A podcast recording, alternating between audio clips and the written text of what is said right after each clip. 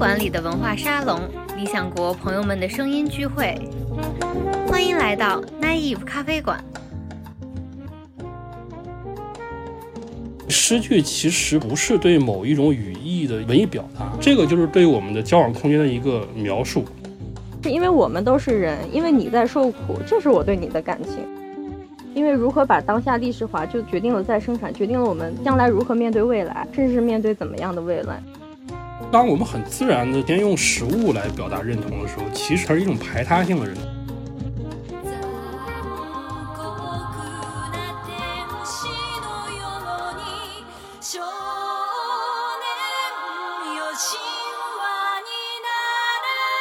大家好，我是林青，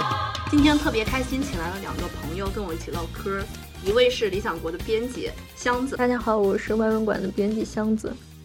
另一位是某知名大学的青椒，豆瓣斐济猫猫老师。猫老师也是我们的书评人，他写过一篇水妖的很好的书评，然后同时他也是在给我们翻译伊恩布鲁马的《中国情人》，是一本写李香兰的虚拟传记。呃，大家好，我是斐济猫。猫老师主要这个研究方向是日常语言分析，但是我看到他对这个动漫、二次元和亚文化都比较有研究啊。大家可能对我们的两位嘉宾还不是特别熟悉，当然了，对我也不是特别熟悉。但是这个播客还行，大家那个跟他好好处，不要有太大压力。然后这期本来预想的我们要在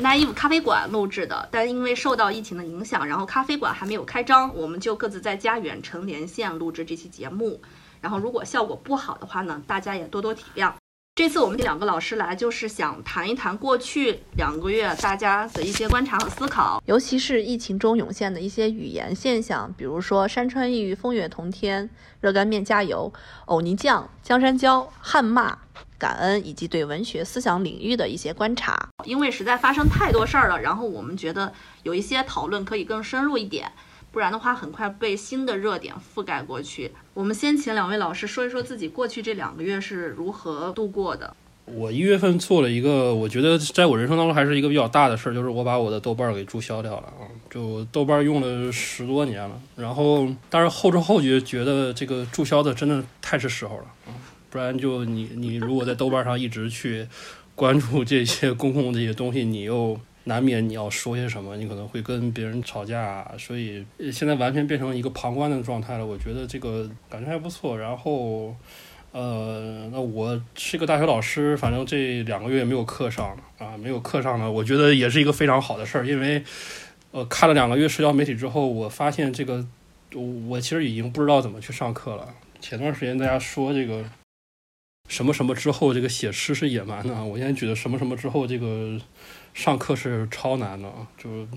你你又不知道什么东西可以讲，什么东西可以不讲了，所以就可能花了很多时间跟自己的朋友去聊一些最近这些事情一些看法，难免也吵吵架呀，也争吵也都有，所以就反正这个节目其实也是，就是大家要吵架就摆到明面上来吵嘛。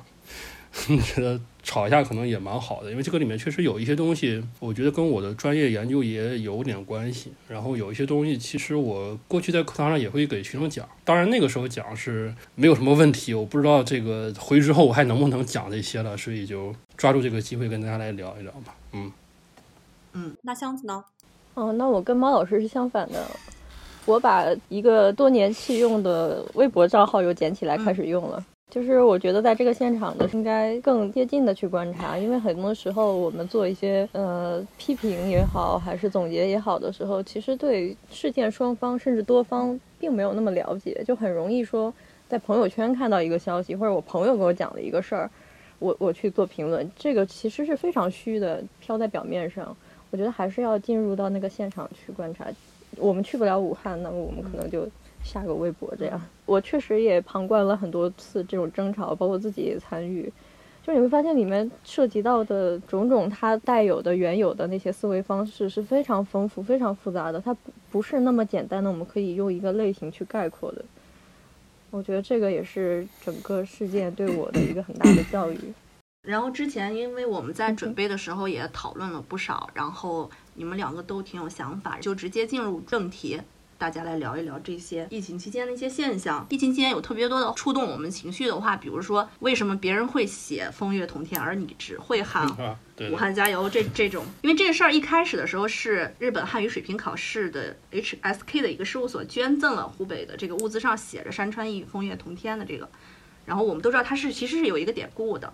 但是后来就是这个因因为这个和武汉加油的这个对比，然后引发的这种大家的这种讨论，其实这个事儿是是我在这两个月当中，就是第一次就特别吸引我眼球的。当然，除了那些疫情本身带来的这个个体苦难之外，就是我说文化层面的，就是最能吸引我的就是这样一个东西。而且是我正好在疫情前是去日本玩了大概半个月，然后我是从日本直接回家的，然后大多数时间都耗在了。日本的那条旧书店街上，然后也有很多专门的，就是跟我们中文考试啊、修辞学、古籍的那些书店都非常多啊。汉语其实在日本真的是一个，就是有点泛文化的一个东西。日本本身的语言当中也保留了大量的汉字，它的片假名其实是后来他们自己有一个语言改革之后才产生了这样的一种东西。所以本身我想说，就是日本人在给中国表达善意的时候，他采用这种中文的诗，其实本身是一个很正常的现象。就是首先我想说，这个行为并不做作，就是这个对于日本人来讲是一个。非常自然的这样的一个行为啊，但是我觉得可能更多的问题是出现在我们接受方，就是为什么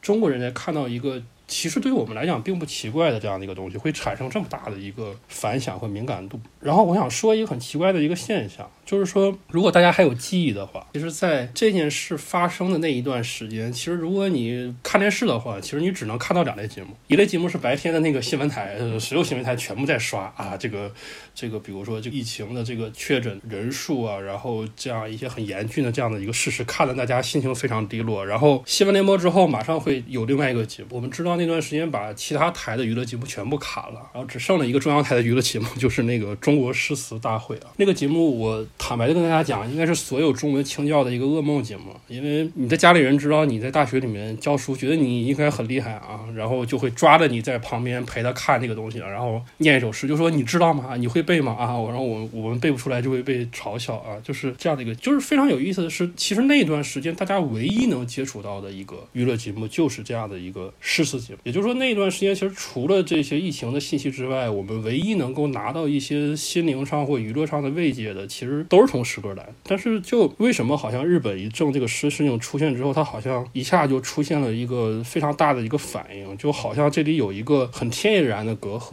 就好像日本人说的诗跟我们在这个中国诗大会上面。看到的诗歌好像不是一回事儿。后我想先从这个节目开始说，就是这个节目给我一个什么感受呢？就是首先我觉得这个节目其实挺怪异的，我不知道大家有没有同样的一个感受啊？就是你在这个节目里，你会看到各行各业的呃不同年龄段的、不同社会经历的啊、不同家庭组织结构的，什么人都有。就但是你很难看出来，就是说这么不同的这样的一个百人团的人，就是他们对诗歌的选择好像没有什么不同啊，就是你看不出来这些人因为他们的社会经历和年龄段不同，其实他们对这个诗歌的选择其实应该是有偏好的。我自己在中文系这么多年。我的感觉是，就是在自然情况下，诗歌这种东西是最能体现你的偏向性的。就是你是一个什么样性格的人，你对你的生活有什么理解，你就会选择什么样的诗歌。其实诗歌一定是跟我们的个体经验的这样一个衔接是非常非常近的。就比如说，在这个节目里面有一个环节叫飞花令，飞花令就是你根据你这个诗歌里面的某一个主题词。就你只要搭这个词，你就可以说啊，你就可以念这个含有这个词的一些诗句啊。然后有一期我就看到有一个小孩子，他就呃说这个跟建筑有关的诗的时候，他就他就吟了一首，就是这个“铜雀春深锁二乔”啊。大家要知道这个这个非常怪异啊，因为我们知道这首诗其实是写什么的。这句词后面其实是有一个非常成人意味的一个东西啊。按理说，对于小孩子来讲，他对这首诗是肯定没有我们那种感觉的。就是你怎么能体会到这句诗里面是含有一种对当时那个男性极大的一个侮辱？啊，就是真的是比国耻还要国耻啊！它是在你这个直男身上打下了一个耻辱的这样的一个烙印啊！这种事如果真发生了，你如果在今天网络世界里啊，虎扑步行街，你肯定是上头条的啊！就就就是说你这个国破了，你老婆被人抢了啊，这个是一个非常成人化的这样一个东西，但是无所谓，但是无所谓，就小孩在这个里面，你只要符合了这个标准，你就可以讲，就是整个的这个诗歌在这个节目当中被塑造成了一个完全跟你的个人经历和个人选择没有关系的这样一个东西。当然，我们现在反过来在想，那个日本赠给我们这首诗啊。我说那种诗真的就特别有文化吗？啊，其实我这个里面想说，有可能跟那些能网上说今日的人啊，就有点不同的观点。其实我觉得那首诗其实挺普通的啊，没有什么，就甚至有些浮夸啊。就是大家可以想一下，就是这首给我感觉特别像什么呢？就是如果大家看那个徐克拍的那些邪典的武侠电影里面，就是魔教教主会说的那种诗：“日月神教一统江湖，然后山川异域，风月通天。”大家是不是觉得非常顺啊？就是就是这样的一种感觉，就是它不是一个特别细腻，或者说在文学成就上特别高的。但是为什么中国人听到这句诗的时候，他一下会非常敏感？我为什么用敏感这个词？就是说我们不去评价这个里面的爱国主义的成分，或者说文化自尊成分，就是你没有办法忽略它，没有办法忽略它。这八个字抛出来之后，你不管这个主流媒体对它是一个什么看法，反正中国人对它就是感觉是一个非常强烈的一个刺激，他没有办法去忽略这首诗。是为什么？因为我们会感觉这是诗可能反串的一个现象，就是我们今天自己的语言可能在这个社会当中是被过分细化的。中国人特别喜欢做一件事情是什么事情呢？就是我很有秩序的去限定我语言的使用的场合。所以中国人特别喜欢说什么话呢？就是我们都被教育过，就是嗯，见人说人话，见鬼说鬼话，嗯见什么人说什么话，嗯，什么时候说什么话。啊，我会发现这些就是老百姓都用的词里面，就包含了一个很深层的一个意识，就是说我们的语言是需要被一个外部规则强力的制约的，你是有使用场合的啊。说这一步再往下延伸一步是什么呢？其实我再说一个大家经常说的一个话，就叫这个“不在其位不谋其政”，就是你不在这个场合，不在这个位置，你就不说这种语言。大家想想这句话其实很有意思的，因为其实我们知道从逻辑上来讲，它有一个同义的一个表达，就叫“在其位谋其政”。但是中国人很少说这句话，中国全都是否定表达，就是说不在其位不谋其政，它是一个限制性的，它是一个否定性的这样的一个东西啊。所以我觉得就跟中国诗词大会这个节目一样，就是首先这个里面表现的是诗这个东西在现代人心中它到底是一个什么地位？可能对于我们国人来讲啊，它跟其他语言其实是一个平行类别，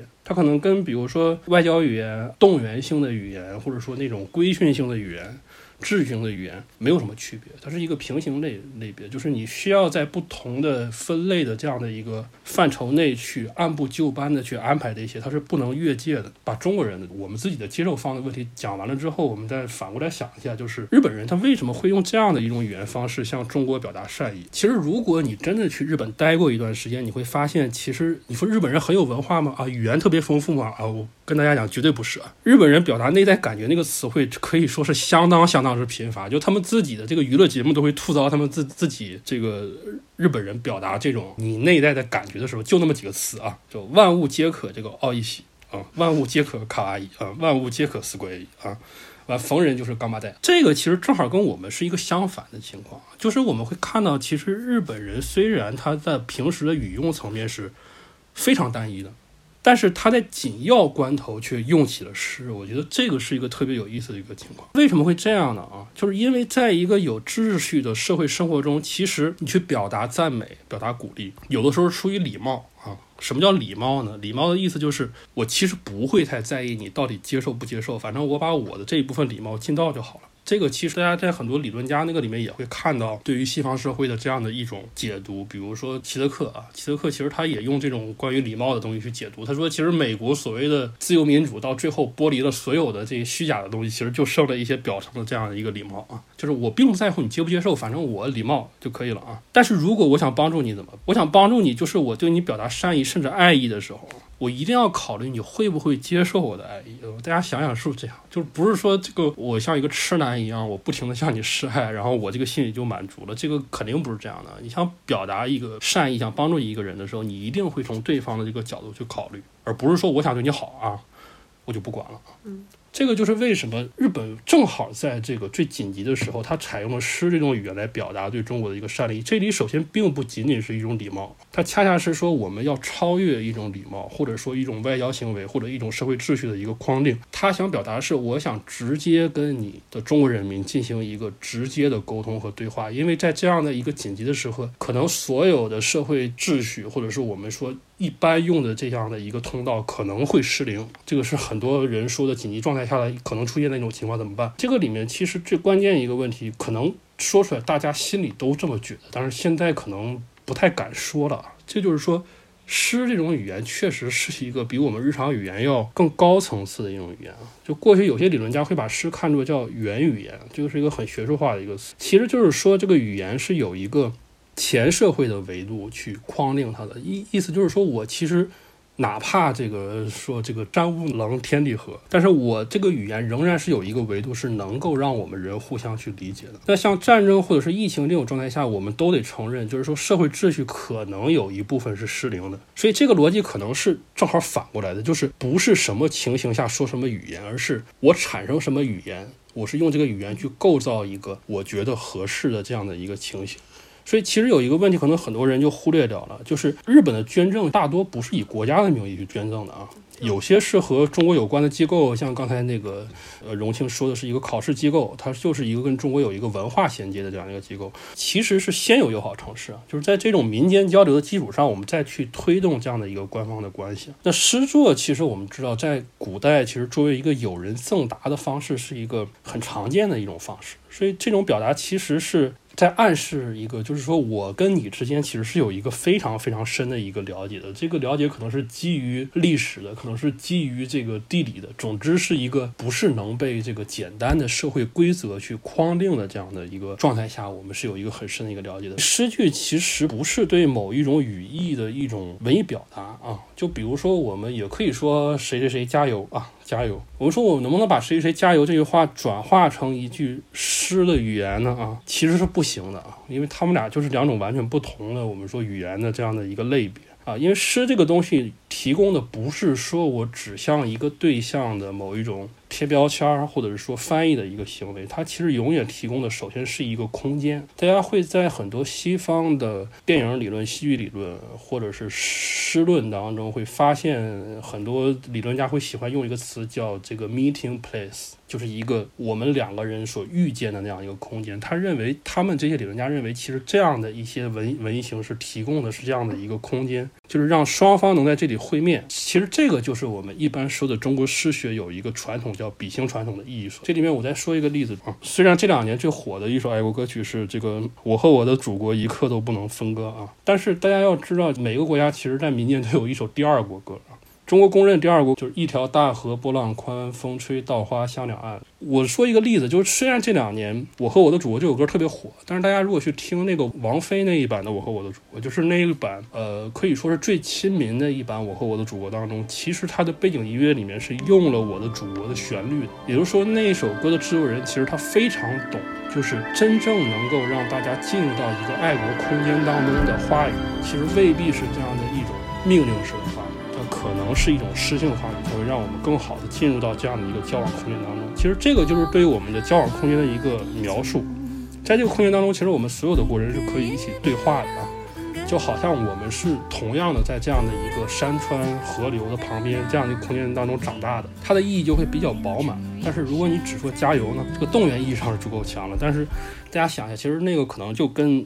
你作为一个骑手，你用你的马刺就扎了一下那样一个马屁股，然后马就往前跑，其实是一样的。好，我想说的就是这么多。嗯，下了微博之后，你会发现，就是他们说的每一句话，其实都是带着一个语义的，带着这个人他本身的很多认知。我发现，就是在这个事件里有两种情绪。一个是说他们真有文化，然后这是一个超越时空的一种抚慰；另外一种是说，哎呀，都什么时候了，就别这么矫情了。其实我们知道，就不管是今日还是仇日，它都是建立在一种民族主义情绪上的，就是跟长期以来的什么大唐在日本啊，什么中国文化在日本保存的最好啊。还有就是抗日战争的那一套叙事，就是它背后其实是有这样的背景的。很多人是被裹挟进来的，是一种惯性的发言。然后我们拨开这些情绪之后，我们具体去看他们是怎么想的，为什么要互相攻击，为什么要有这样的讨论？我们可以看到两组很有意思的对比。第一组是山川异域和武汉加油。嗯，刚才我们也讲过了，就是它是一种人文主义精神和一种动员口号的区别。因为我们知道当时的背景是什么呢？是官方的物资调动全都几乎已经瘫痪了，全都是要依靠民间自救，然后还有国际援助。然后在那个在那个阶段，我们也是很惊奇的发现，哦，原来我们以为就是民间社会啊、民间互助和交往已经完全消失了，一下子又刷的都冒了出来。然后这个时候，其实大家是没有找到一个非常合适的语言来描述自己对武汉的这种感情的。我们想喊的不是加油，因为我们知道他们已经尽了自己最大的努力了，你你还要怎么加油啊？这个时候说加油是非常乏力的。那我们其实想说的是什么呢？是因为我们都是人，因为你在受苦，这是我对你的感情。所以我们说到山川的时候，说到风月的时候，一种就是人文主义、人道主义的精神，它找到了出口。大家感动也不是说因为这句话多有文化、多诗意，而是因为它的确能表达我们当时的心声。尤其是它又是来自更遥远的这样一个时空的抚慰，就会显得更加深远、更加厚重。然后还有一组对比呢，是拿这个山川异域和河南的那些条幅去对比。嗯，它呈现的其实也不是说精英和粗鄙的这种区别，它是一种就是国际主义精神、世界主义精神和保守主义的对比。就没有人真的觉得说村委会你也应该搞个山山玉玉贴在村委会大门上，不是这样的。就我们当然知道是应该结合当地人能听懂而且喜闻乐见的语言来挂这个条幅。大家其实是想批评的是那种就是我自顾自我把路挖断，然后我把整个村子封起来这种保守的心态。就这个你可以说是一种就是战役的必要，但更可怕的是。你不应该过分宣传这种警惕所有人、警惕你的邻人、警惕你的亲人，嗯，然后甚至是那些生生病的人就是罪人，特别是应该警惕这样的情绪。所以，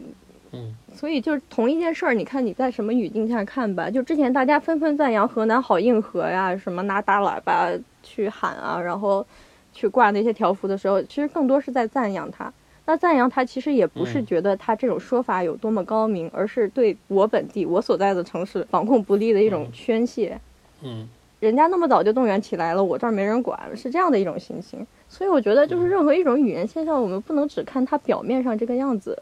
它背后都有很多的心理、很多的动机。然后，当然，整事事件里还有几个不好的反面教材，一个一个一个就是那个评论的之后能不能写诗。就他的语境和解释都非常不合适嘛，这里我们也就不展开聊了。然后另外一个是，法国比较好笑，他们捐口罩的时候说：“沉舟侧畔千帆过，病树前头万木春。”就这句诗，我们知道它其实是一种自嘲和自勉。嗯，就是说，哎呀，我不行了，年轻人都到前头去了，但是我也不放弃自己。别人这样讲的时候，你就会觉得，天哪，他是不是在幸灾乐祸？对，就是谁是病树啊，谁是沉舟啊？你怎么说话？对，是这样的一种心情。然后类似的例子就是也是引用不当，不过这个还不是原话，是我们自己捐物资的时候那个亚当子孙。就这个原话本身没问题，有问题的是他的翻译，就是你太机械了，你直接拿一个原句的翻译放在那儿。因为我们知道你本来没有必要放这句汉语翻译的，你放上它其实是给中国人看的，你其实是想建立一种对外是一种跨文化的共情，对内是一种宣传。但问题就在于，我们直接挪用了这句话的汉语翻译，完全没有考虑到你的宣传对象就是国内炎黄子孙们的反应。我觉得这完全是一种外宣策略，就是思路的问题，他根本没有考中你的受众是谁，他们会怎么想，就是话是说给谁听的。其实，在这个问题上的话，就很好解决，如果你稍微上点心。你完全可以译成“落地为兄弟，何必骨肉亲”。就本来我们捐东西是很好的一件事儿，就到最后还是落得被群嘲。对，其实我想补充一点，就是这个其实就能看出来，这不是一个中国跟西方国家，或者说跟中东国家的一些好像这样的一个宏大范围内的冲突，或者说这个一个文化对比，其实就是每个国家跟我们之间的这样的一个具体的文化交流。它产生的结果和他自己的接受，他保留那一部分其实都不一样。呃，比如说从日本来讲，就日本为什么会大量的采取这种，就是说我刚才说的，它是其实是对一个交往空间的一个描述。就是如果大家去看日本自己的一些诗歌经典，像他的一些篇剧，他的这个，比如说这个《万叶集》当中，他本身从中国那边通过自己的文化保留下来的大量的这样的一个诗歌，其实。很多都是这样的一个风格的一个诗歌，他可能就不会把像“沉舟侧畔千帆过”这样的一个非常有直接的具体的类比意义的这样的一个东西保留过来啊，就是他所有的对于诗歌的诗性的这样的一个保留和他的这样的一个储藏，其实是有一个他们国家自己个文化的一个标准的。每一句话都有它的语境，就是我们必须要非常具体、非常准确的去理解这个问题，它不是字面意思那么简单。就比如说，就河南口号和山山抑郁之间，就是嗯易放他其实想表达的是，你只会像一个文艺青年一样的吟诗作对，然后你完全不考虑它的实用性，然后你还觉得大众粗鄙没文化。另一方的情绪是嗯，就觉得你们只顾自己，你们就是到这个时候还在互互相踩踏，还在互相警惕，以邻人为敌。其实跟这两句诗或者这个条幅口号根本都没有关系了。我不知道大家有没有这种感觉，就是好像跟人沟通越来越困难了，尤其是在网络上发言，就好像你用的是一种已经失效的语言。你觉得你在跟那个人说话，你们互相回帖，但其实好像就他也没听见你在说什么，他还在说他想说的话。嗯而且有时候你自己说说，你就感觉自己是在跟一个人工智能回呃聊天一样。你收到了一些是那种就是预先设置好了的，然后由关键词触发的那种自动回复，对对对，就好像大家都没有什么太多的沟通的意愿，他就是想驳倒你。我觉得真的是很很大一部分原因，就还是我们说的，我们并不是真的关心别人和他们的想法，也不关心这句话他是在什么情况下说出来的，目的又是什么。也没有强烈的意愿去跟别人发生这种连接，就是开辟刚才茂老师说的这种，就是共同的语境或者这样一个沟通的空间，然后再加上就是我们可能真的是汉语不太好，就是这完全是知识和语言能力的限制，到最后我们就只能巩固各自的成见，然后就对话完全没有办法展开。嗯然后我我还想说的另外一点是，就是我觉得历史感特别重要，就是日本那句口号，呃，那那句赠诗之所以成功，其实也是因为我们有一个民间交往的这种前传，是它是确凿的发生过的事情，然后它作为一种记忆留留存在了这个文字里，然后在他自己的国度又有这么多年的一种变形，然后在这次的赠诗事件里，它又被重新讲述，从此有有了新的含义。我今天提这个历史感，其实不是说我们很功利的说什么以史为鉴，也不是说我们记仇勿忘国耻，也不是说我们回到历史现场要有温情与敬意，不是这些，而是我特别想强调的是，互联网也有记忆，互联网必须有记忆，因为历史是什么呢？历史是不断被当下重塑的叙事，它重要的其实是我们如何处理当下的经验，如何去讲述每一次遭遇的事件，如何去生成我们使我们成为自己的那种记忆，如何在一个更广阔、更深远的坐标系里去定位自己、理解自己。因为如何把当下历史化，就决定了再生产，决定了我们将来如何面对未来，甚至是面对怎么样的未来。我就发现，真的是大家永远是在吵去年的问题、十年前的问题、上个月的问题嗯，嗯就每一次的讨论都没有办法保留下来。就原本这种公共事件和公共讨论，应该是对我们每一个人的一次自我教育和公共教育的。对，我想补充一点，就是刚才箱子讲那个互联网的问题，我觉得也是这样，就是说。我们现在在就是我们自己想说话的时候，我们其实是一种这个云盘思维啊，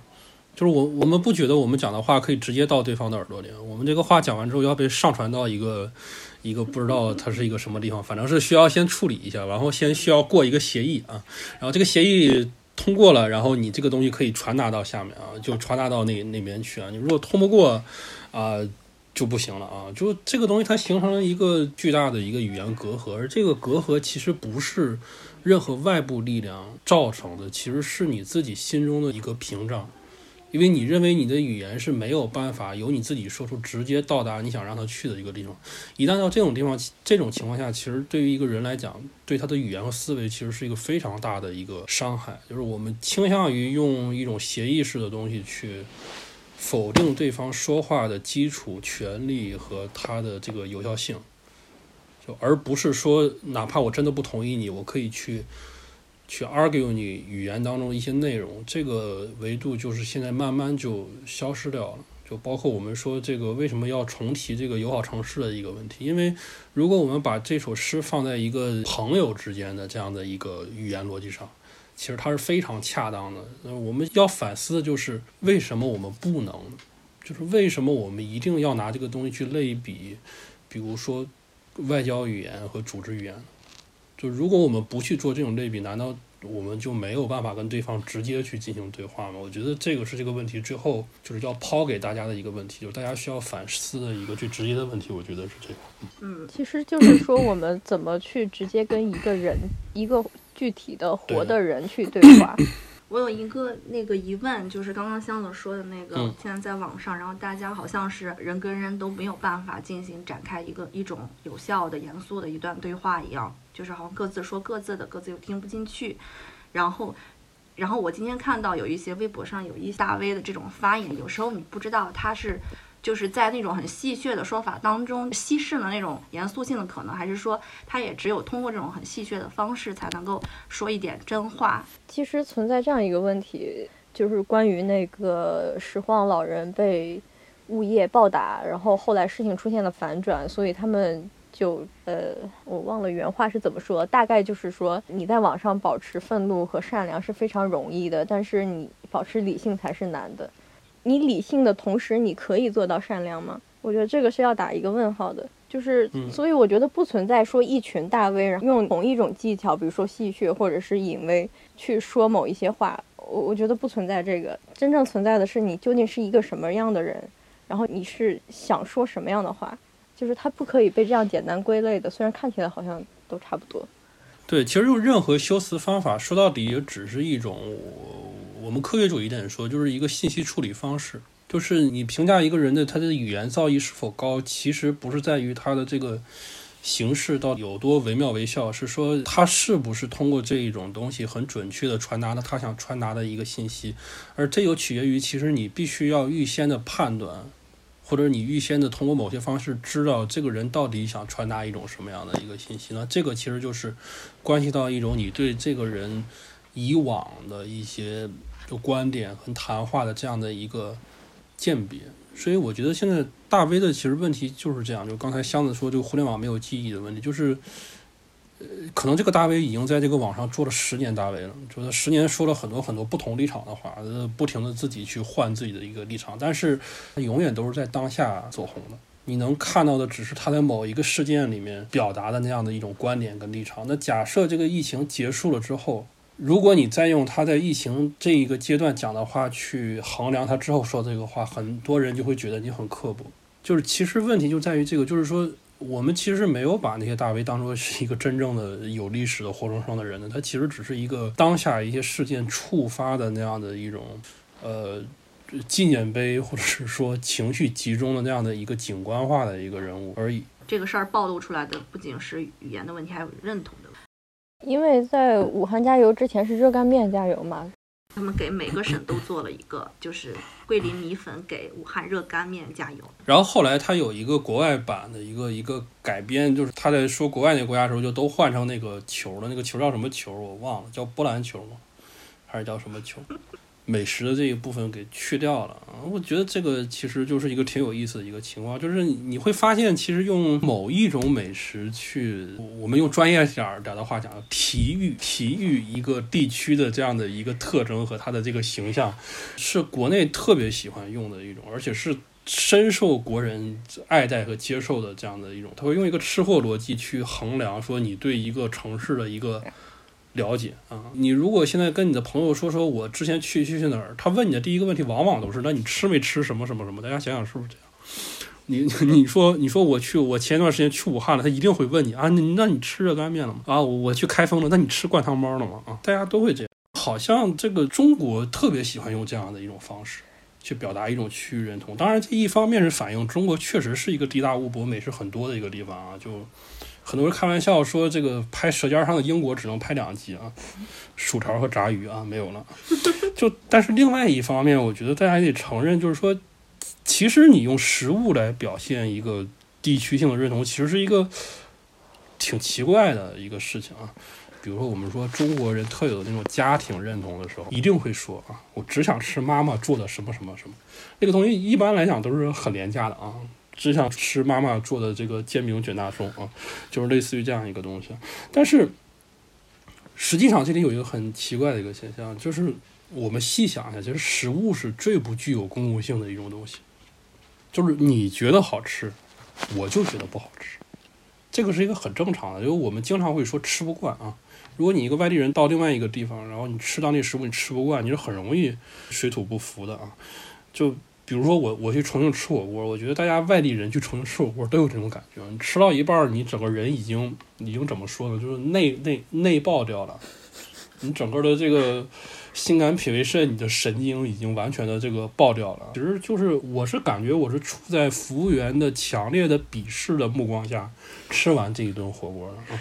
你问他要芝麻酱，吃我们重庆火锅还用芝麻酱啊，对吧？然后你那个涮完的那个麻辣牛肉，你要在清水里面涮一下，就咦，你这还要再涮一下，涮一下不好吃了，啊，就是你会在这样的一种强烈的排他性的情绪当中，你把这一顿啊不属于你地方这个东西吃完啊。我还听过一个美国的一个故事，我觉得这个故事也挺有代表性的。他说的是什么呢？他说有一个州长还是什么的竞选人嘛，反正就是因为大家知道美国要去各地去拉票嘛。他就去了一个镇子，这个镇子的最有名的食品是当地的披萨饼，就是当地的人对他们当地的披萨是非常自豪的。所以你去拉票，你一定要去跟本地人吃一个披萨嘛。其实本来这个镇子对他的印象是非常好的，他只要不犯大错误，他能拿到这个镇子里面大多数人选票。结果他就犯了一个非常致命的错误啊！这个错误听听起来就大家可能会觉得可能挺挺可笑的，就是他没用手去吃披萨，他用刀叉去吃啊。只有这一个动作，然后导致这个这个镇子一票都没有投给他，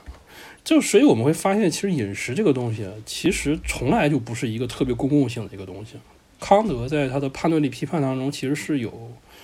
所谓审美的几个判断契机，他列了四个，在其中一个契机当中，他专门把这个他所说叫口舌之欲啊，这个东西他排除出去了。他说，因为这个东西就是满足私欲的，我怎么能给一个口舌之欲一个公共的这样的一个评价标准呢？所以，其实当我们很自然的先用食物来表达认同的时候，其实它是一种排他性的认同，就是我要在排他的前提下，然后我去追求这样的一种认同，就是我先封闭再开放啊。如果我刚才说日本的那种诗是一种抽象的一个视觉表达，我它其实连抽象都谈不上，它是一种非常非常具体的一个地方性啊。就是你来武汉，你不喜欢吃热干面，你也要吃，你不吃你是看不起武汉啊。如果你说你去的时候你没你没去啊，你你怎么能说到了这儿呢啊？那我在天津工作，天津那个相声经常有一句话包袱，就是说来天津没吃过长沙臭豆腐等于没来过天津。就是我们回到刚才我们说的那幅画，就是就是我看到的不是说这个国家有一个非常自然的、非常好的一种省与省之间的一个认同，其实我看到就是一个一个孤立的一个区域啊，一盘一盘菜的。就回到我们之前说那个诗的一个问题啊，就我现在如果念一句说“不识庐山真面目，只缘身在此山中”啊，就这句话会唤起你对于这个庐山所在省的某种认同和感情吗？啊，其实不会，就是可能没有，可能它对我们来说可能更多的是一句哲理表达。虽然其实它已经对当地的那个地理形态描绘的非常非常清楚了。结合我们之前谈到那个诗的问题，说我们会发现中国人是很喜欢讲团结的，因为我们毕竟这么大一个国家，能够一起走到今天其实不容易。但是在我们的语言跟表达认同的一个思维里，我们采取的方式其实又表现出了一种潜在的。地方性的排他性的思维，把这个东西跟我们刚才讲的那个诗歌的东西做一个对比，我们会发现这样的一种沟通和宣传手段，语语言上的表征可能没有什么大问题。但是如果你细想起来，你会发现，其实这个里面有很多问题是需要我们去反思，需要我们去解决的。就是是不是我们将来在区域认同的时候，就是说，当我去作为一个东北人，我去吟一句江南诗的时候，我能够对这个诗产生的那个地方有一个感同身受的认同。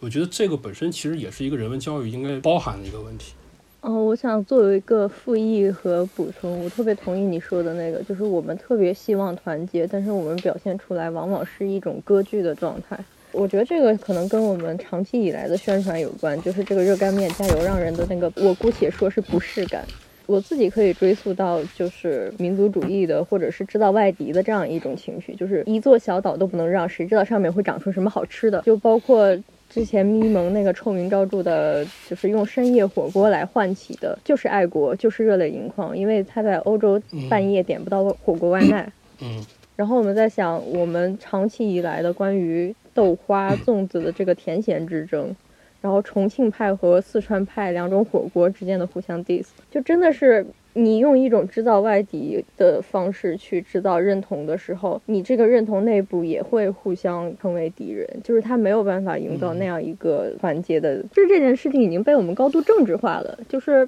不一定是就是那种一座小岛的这种政治化，它在日常生活中已经被政治化了。我最近看了一个就是北欧的航空公司的宣传片，蛮有意思的。他把北欧很很多的那种文化符号、刻板印象，就是自己民族引以为傲的东西，其中很大一部分也是食物。然后，但是他的那个思路是 指明他们是从什么地方传出来的，就最后发现你引以为傲的那些东西，都不是你们自己发明的，就它都是从各个国家和地区引进的，通过长期的贸易交往啊传进来的，然后有有一定的变形。然后才发扬光大，就是非常震惊。嗯，就他们通过这种方式传递的是一种反种族歧视、反保守主义的这样一种姿态，就是对对世界保持开放，我欢迎你来，谁知道你会带什么好东西来？就跟我们那个一点都不能让，谁知道上面能长出什么好吃的，是完全相反的一种。嗯，对，而且其实中国，如果你只是靠这个地区自己的。物产的能量，可能它是没有办法区分出这么多不同的做法和食品这个种类的。所以，其实中国本身的美食的丰富，其实另外一个层面是佐证了，其实中国曾经是一个非常开放的一个国家。比如说，我们说辣这个这个东西，辣其实是是是非常晚进通过。开放的贸易，它才传就传递进来。它其实并不是一个代表了我去封闭性、我去独特性的这样的一种东西。但是我们就是喜欢，现在我们就是喜欢把这种东西给单独的去拿出来，去让它指代为一个地区的一个最鲜明的一个特征。嗯。还有这个就是呃，关于吃的，大家讨论啊，把这个东西当做一种政治化，就是有没有跟今天我们能讨论的东西已经特别的少了，反来覆去就是那么点儿，然后他们大家就使劲儿拿着这些东西，尤其是能够引起绝大部分人共鸣的这些东西，然后在这儿当佐料一样，在这儿。就是我有一个解释，但我不知道这个解释是不是通，就是因为中国现在的这个我们说亚文化啊。亚文化这个东西其实被限制的特别厉害。其实我们刚才说那个排他性的饮食文化，其实是我们把饮食文化亚文化化啊。呃，你你说重庆火锅，重庆火锅是不是一种亚文化？就它就是有一小批人他可以接受，然后大多数人接受不了。但是我们也无所谓，我们不会为了你们这些人去改良我的这个食物的这个做法的。它会有一个非常强的这样的一个心理底呃。底线，所以我们会发现，其实就是刚才这个荣兄说的，就是可能是因为我们本身的这个亚文化的这样的一个范畴，其实可能是被削减和控制的太重了。但是我们会发现，这样的一个冲动，可能对于我们一般的年轻人来讲，你是克制不了的。怎么办啊？就只能把它移情到这个食物上，我要把这个食物亚文化化。我觉得其实是有这样一种倾向在。我在想这个事情，我它不一定来自于你没有真正的政治生活，所以你饥渴。我觉得可能没有那么简单，就因为跟泛政治化就是同时发生的，还有泛道德化和泛娱乐化。嗯嗯嗯嗯，我觉得它是我们就是整体的，不管是文化也好，消费也好，还有我们的这个政治环境，所有的这一切都非常扭曲的一个结果。就是比如说。二二次元饭圈和民族主义的这样的一个汇流，就你你很难说他是把政治娱乐化了，还是把娱乐政治化了，是把大的问题、普遍的问题二次元化了，还是把二次元的问题普遍化了？